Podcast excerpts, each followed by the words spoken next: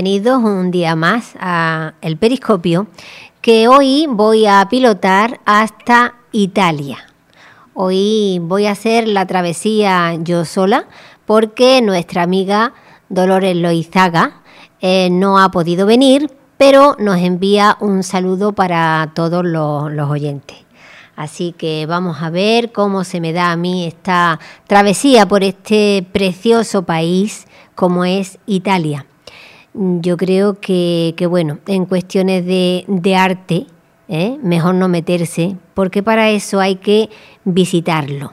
Es un hermosísimo país, como, como hemos dicho, y, bueno, pues cualquiera sabe de las maravillas que, que encierra. Así que yo creo que como ya es, es sabido ¿no? de todo el mundo, todo, todo esa riqueza artística que, encierra, pues nos vamos a ir a algunas curiosidades de, Italia, ¿no? Mm, podemos decir, por ejemplo, pues que tiene eh, la universidad más antigua de, Europa, ¿eh? que se encuentra en Bolonia y que fue fundada en 1088, por decir alguna cosa, porque eh, Italia es tan maravillosa que, no podría empezar por, por uno solo de, sus lugares ni centrarme eh, en una sola de, sus obras de arte. También tenemos que decir bueno, pues que es un país que, tiene tres volcanes, ¿eh? tres volcanes activos pues hablamos del Etna, el Stromboli y el Vesubio, que por cierto en estos días pues se ha puesto en activo el Etna otra vez.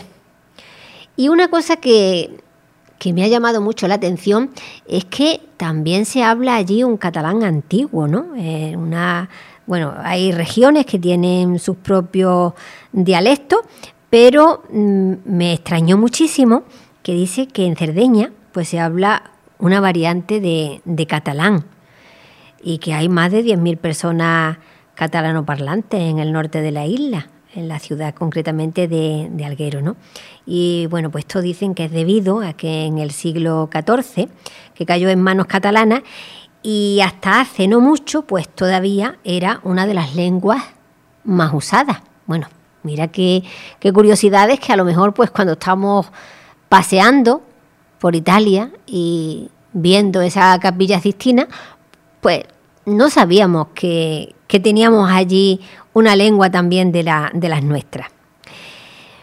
Italia también pues cuenta con, los lugares de patrimonio de la humanidad con la que más tiene, ¿no? En este caso pues tiene 68, ¿eh? incluyendo pues los bienes culturales, naturales, inmateriales y que le sigue China y España. Yo no sabía que, España era el tercer país también con, tantos bienes culturales, pero por supuesto nada tiene que ver con, con este maravilloso patrimonio que tiene Italia. También en la música, no solamente en los tiempos clásicos, sino también en los tiempos modernos, pues Italia también ha sido un referente. Y si hablamos de Italia, eh, ¿quién no conoce a Albano y Romina Power, por ejemplo? Así que vamos a, escuchar ahora Albano y seguimos hablando de estas curiosidades de Italia.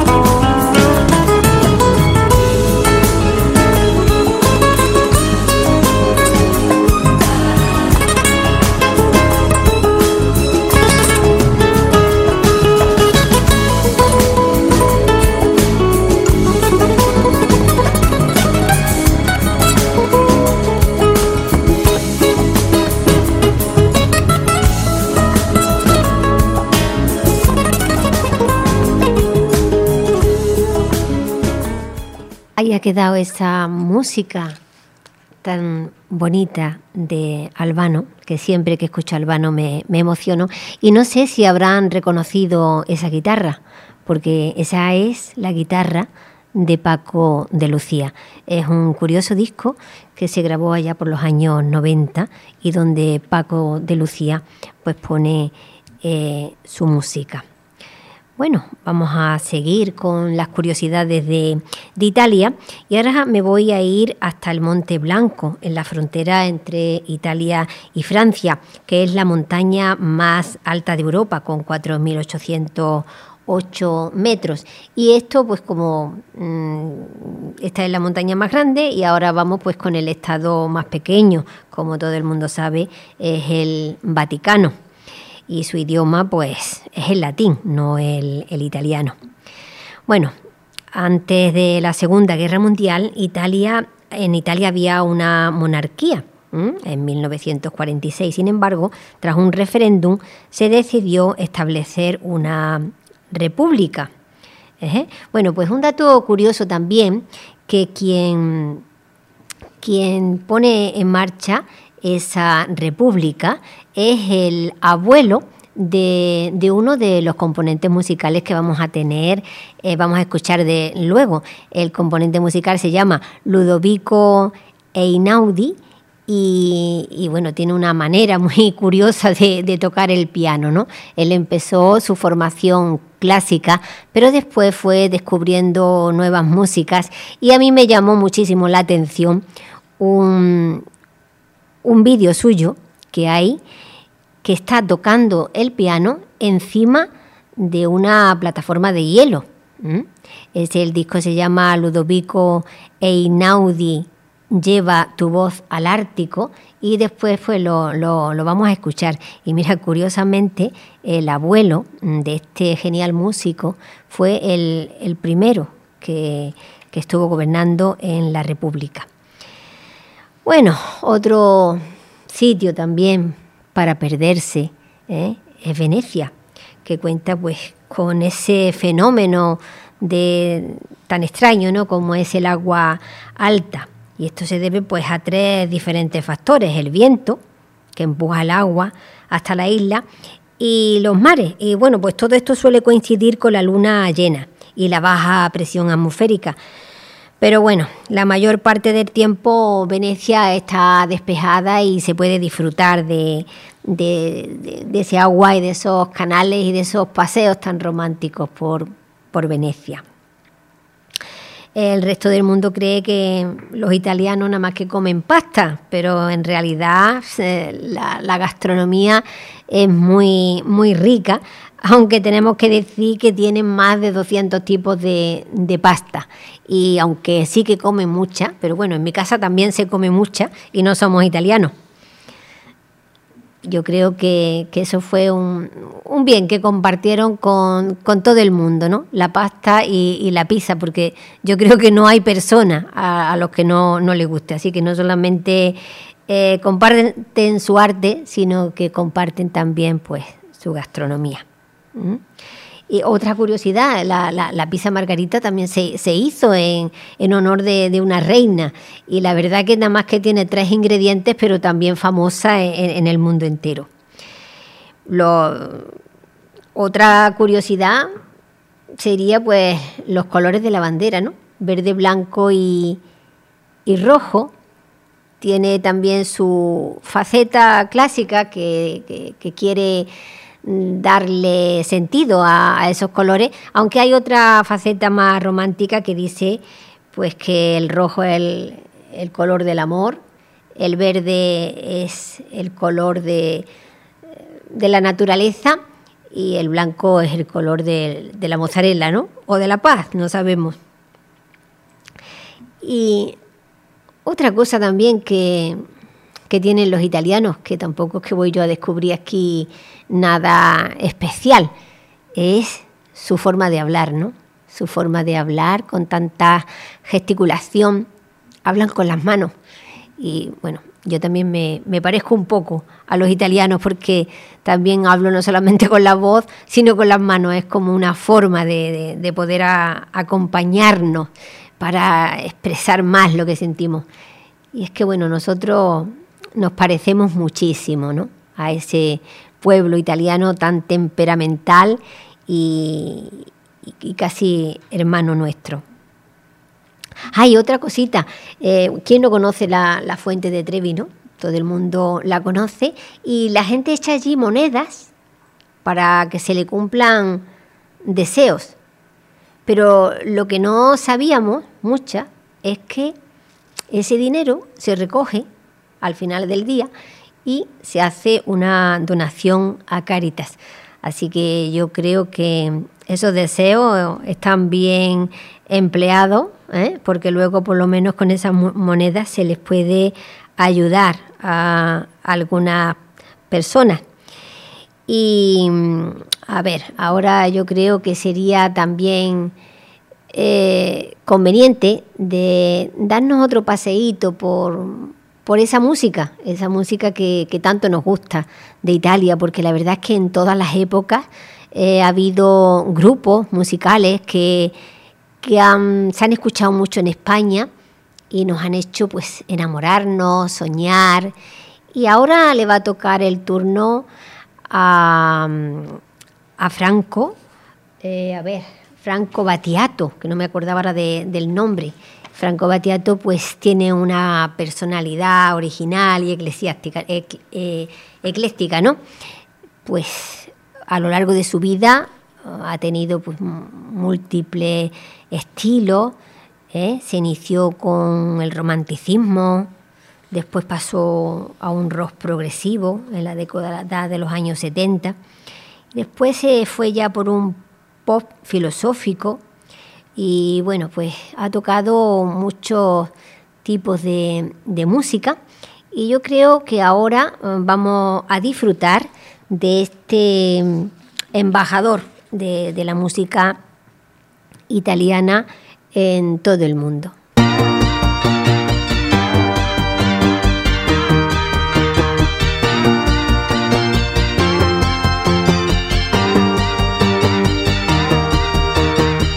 Voglio vederti danzare come le zingare del deserto, con candelabri in testa, o come le balinesi nei giorni di festa.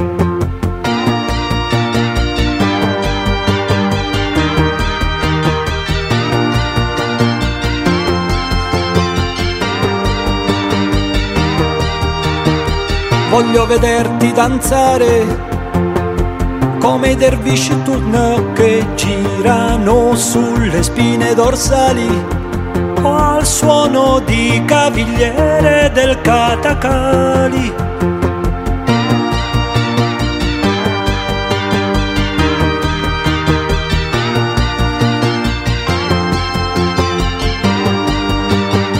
E gira tutti intorno la stanza mentre si danza, danza.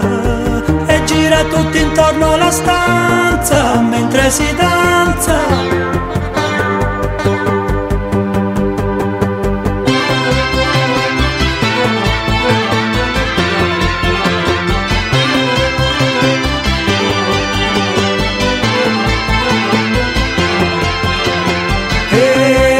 Tirana trasmette musiche balcaniche mentre danzatori bulgari a piedi nudi sui bracieri ardenti. Nell'Irlanda del Nord, nelle balere estive, coppie di anziani che ballano al ritmo di sette ottavi.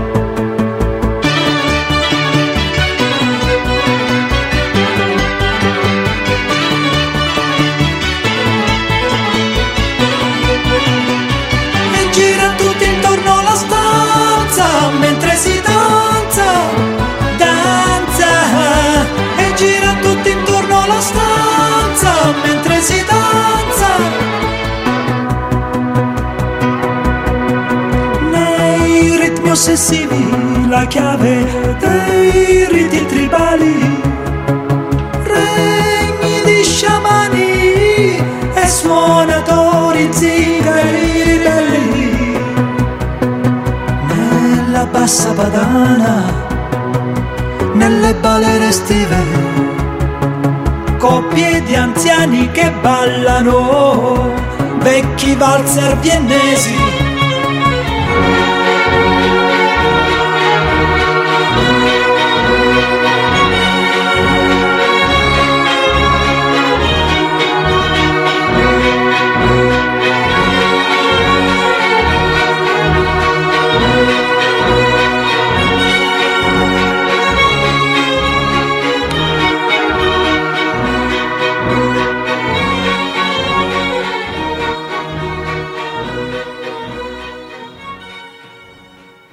Bueno, pues ahí quedó Franco Battiato, eh, que no solamente era músico, compositor, director de cine y hasta pintor.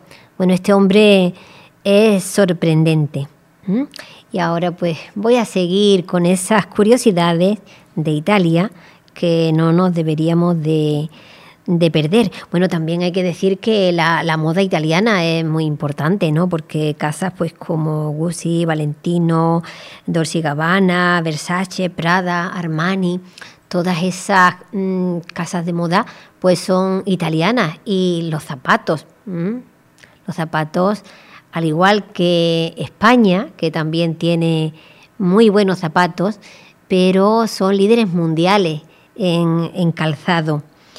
Y bueno, eh, otra cosa es también, bueno, los coches y, y también las bicicletas, porque si nos damos un paseo por, por Roma, pues yo creo que allí hay bicicletas para, para todos, ¿eh? puesto que el, mundo de la conducción en, Roma es tan caótico, la gente decide que es mejor darse un paseo por- en bicicleta y yo creo que se puede hasta contemplar mejor eh, el paisaje.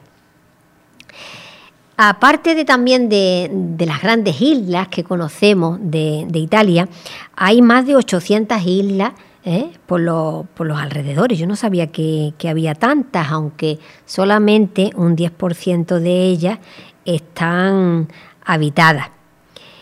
Otra característica que nosotros no, no- tenemos, pero que también eso lo comparten con Francia, es que en la Nochevieja no pueden faltar las lentejas en, en la mesa, ¿no? Eh, es una tradición para asegurarse de que el siguiente año pues traerá prosperidad a las, a las casas. Y el café. Bueno, los italianos son grandes bebedores de café. En España también. Eh, bueno, de hecho, yo conozco oh, un italiano que me dice, mira, cuando paso, Carmen, cuando paso por Francia, no me tomo ni un café, porque en Francia no se puede probar el café. Después cuando llego a España ya vuelvo a disfrutar, pero nunca tanto como, como en Italia. Así que bueno, dice que se, que se toman eh, cuatro kilos de café eh, al año. Y yo que pensaba que la que más café tomaba en el mundo era mi madre, pero resulta que, que no, que los italianos eh, le ganan. Y bueno, también Florencia, que, que antiguamente era la, la capital, pues bueno, Florencia es la capital mundial del Renacimiento, ¿no? Eh, yo muchas veces cuando el poeta Juan Emilio Ríos eh, hablamos de, un viaje a, Italia o a Roma, él dice siempre que a él lo que verdaderamente le gustaría ir es a Florencia, ¿no? Porque en Florencia se sentiría pues como, como en casa, ¿no? Esa capital del Renacimiento, ese eh, acordándose allí pues de, de Leonardo, ¿eh? Leonardo da Vinci, este, este arquitecto, escultor, científico, inventor, vaya, vaya personaje también, ¿no? O, Dante, el padre de, la literatura y la lengua tal como la conocemos hoy, eh, autor también de la Divina Comedia, y bueno, pues todos estos personajes y todos estos misterios, eh, él le, encantaría pasear por esas calles y ver pues todo, todo ese arte que, que hay por, la, por las calles. Eh, a mí me gustaría también visitar eh, Murano. Murano, pues esa isla en la laguna Veneta, que está a un kilómetro de, Venecia y ahí pues es famoso en el mundo entero pues por las joyas de vidrio que se hacen, lámparas, eh, adornos para pues pendientes, collares, pero yo digo joyas en el sentido de, de obras de arte con, con el vidrio. El vidrio pues con esta característica de, de soplarlo y yo creo que una de, las cosas que a mí me gustaría era visitar Murano y, y ver todos esos museos de, del vidrio. Bueno, hay que decir que eh, Murano son, tiene unos 6.000 habitantes y es una, está dividida en siete islas eh, por canales y ríos y que se van comunicando entre puentes. Yo esto lo he visto en, en cuadros, muchas veces se representa en cuadros, pero la verdad que yo, a mí me gustaría, me gustaría mucho ir a, a Murano. Y bueno, y no solamente a, Murano, sino darme un paseo por, pues, por toda Italia, ¿no? Hay también una diferencia, pues como en España me imagino, entre la gente del sur de Italia y la gente de- del norte. Parece ser que eso también lo tenemos en común con ellos, ¿no? La gente de- del norte eh, se cree o piensa que es como más, eh, más responsable con su trabajo y la gente del sur parece que estamos todo el día de fiesta, aunque no, no es así, ¿no? Y los italianos pues les pasa lo mismo. Los, los norteños eh, piensan que los del sur pues están todo el día de, de fiesta y, y es otra, otra de las cosas que, que tenemos en, en común. Bueno, ahora eh, yo creo que vamos a pasar a otro tema musical. Este es un tema popular y es la tarantela. La tarantela, pues una música eh, muy alegre y que tiene su origen, también tiene una, una leyenda que dice que en una región donde había muchas tarántulas, se creía, claro, muchas de las personas que allí vivían, pues les picaban la- las tarántulas y un antídoto sería moverse mucho. Entonces eh, ellos inventaron esto de no estarse quietos durante dos o tres días, descansaban solo un poquito y se ponían a, bailar, pues ya claro, hubo músicos que quisieron ponerle eh, ritmo a, esos movimientos y así es como dicen que surge la tarantela. Bueno, científicamente se sabe que las tarantas no le provo las, las tarántulas, la- esas arañas no les provocan la, la muerte a, a los humanos, aunque si alguien se moría en aquella época por una picadura de, un insecto, pues no sería de una tarántula, sería a lo mejor de, otro tipo de, de araña que fuese mortal. Pero bueno, ahí queda la, la leyenda y vamos a animarnos un poquito con la tarantela.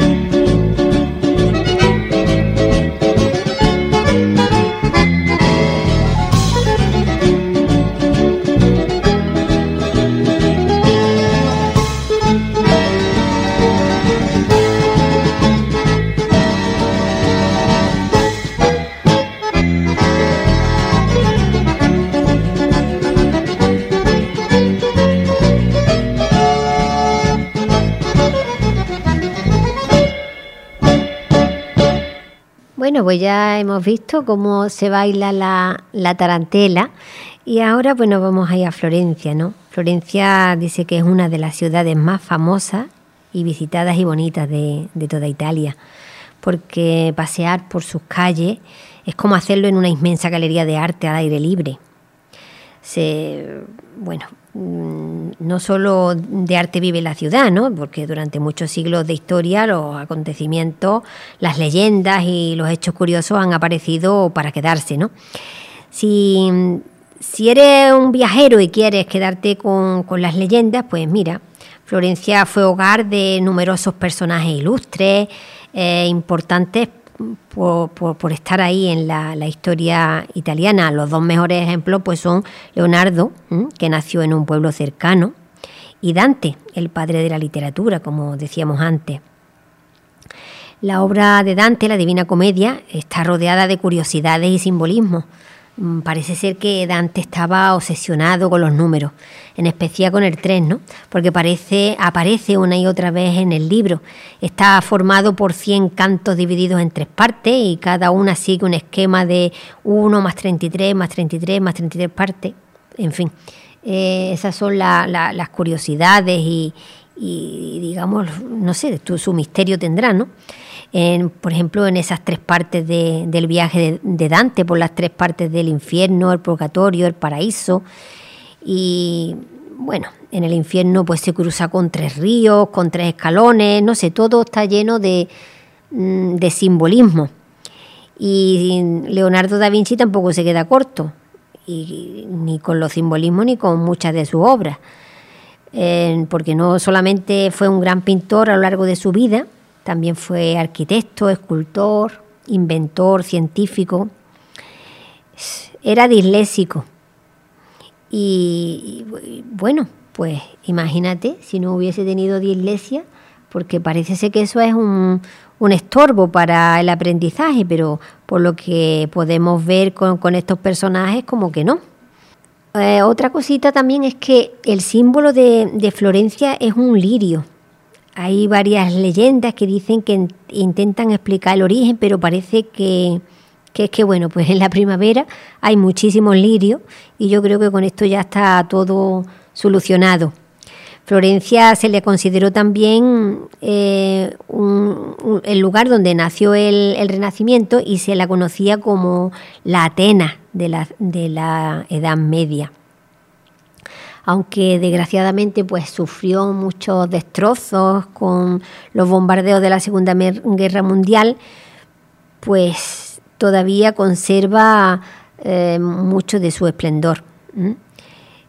También hay, hay una curiosidad en el Duomo que dice que hay una gárgola como un toro, ¿no? Y la historia dice que allí vivía un hombre y que la mujer le estaba siendo infiel con un chico joven que estaba trabajando en la decoración de la catedral. Y entonces el chico pues puso ese, esa cabeza de toro para burlarse de ese marido eh, engañado. En- bueno, yo creo que para eso no hay que irse a Florencia, pero en fin. Eh, otra de las curiosidades de Florencia y que más le gusta al visitante es el Palacio Viejo. Cuando se visite hay que fijarse en una de, de sus paredes porque si se le presta atención hay un rostro que está esculpido en una roca y se llama el, el inoportuno. Y al parecer Michelangelo, el autor, pues siempre se encontraba con, con este personaje que intentaba contarle sus penas y sus cosas. Y entonces pues terminó eh, esculpiéndolo allí. Así que mira, si se fijáis, eh, veréis a lo lejos o en algún grabado que se vea en, en internet, pues veréis ese, ese rostro. Y bueno, una otra curiosidad es una la catedral de Santa María de la Fiore, que hay un reloj que está al revés. Esto yo tampoco lo, lo- lo sabía, ¿no? No sabía que un reloj funcionara al revés. Y, y otra, otra cosa también curiosa es que eh, uno de los libros infantiles más populares ¿eh? que, que uno se pueda imaginar, pues también se escribió allí. Y estoy hablando de, de Pinocho. ¿quién no, quién no conoce el cuento de Pinocho? Bueno, pues aquí fue donde se desarrolló eh, esta historia. Y bueno, ¿qué más queréis que os cuente? Una de las esculturas que más más visitas tiene pues es el David de Miguel Ángel, ¿no? que es una de, de las más apreciadas. Es una estatua de más de 5 metros, pero hay también una, una copia en la Plaza de la Señora y el original se puede visitar en la galería de, de la Academia. Bueno, Florencia es tan bonita que yo creo que habría que, irse allí unos cuantos días para visitarla y, bueno, y estar eh, en armonía con estas, con, con- con todas estas obras de, de arte.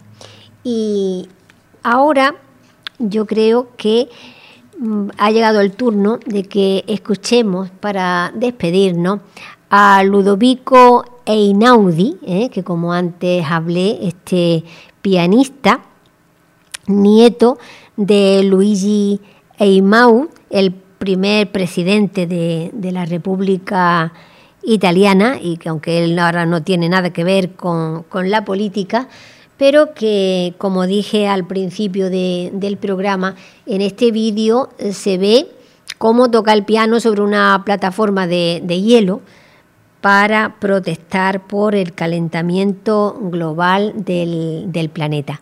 Así que con esta pieza musical nos vamos a, despedir y bueno, el periscopio hoy se nota que, que le ha faltado eh, la otra tripulante, María Dolores Loizaga, pero en otra ocasión pues ya iremos las dos con nuestro periscopio a otra parte del mundo y seguro que resultará mucho más ameno hacerlo entre las dos.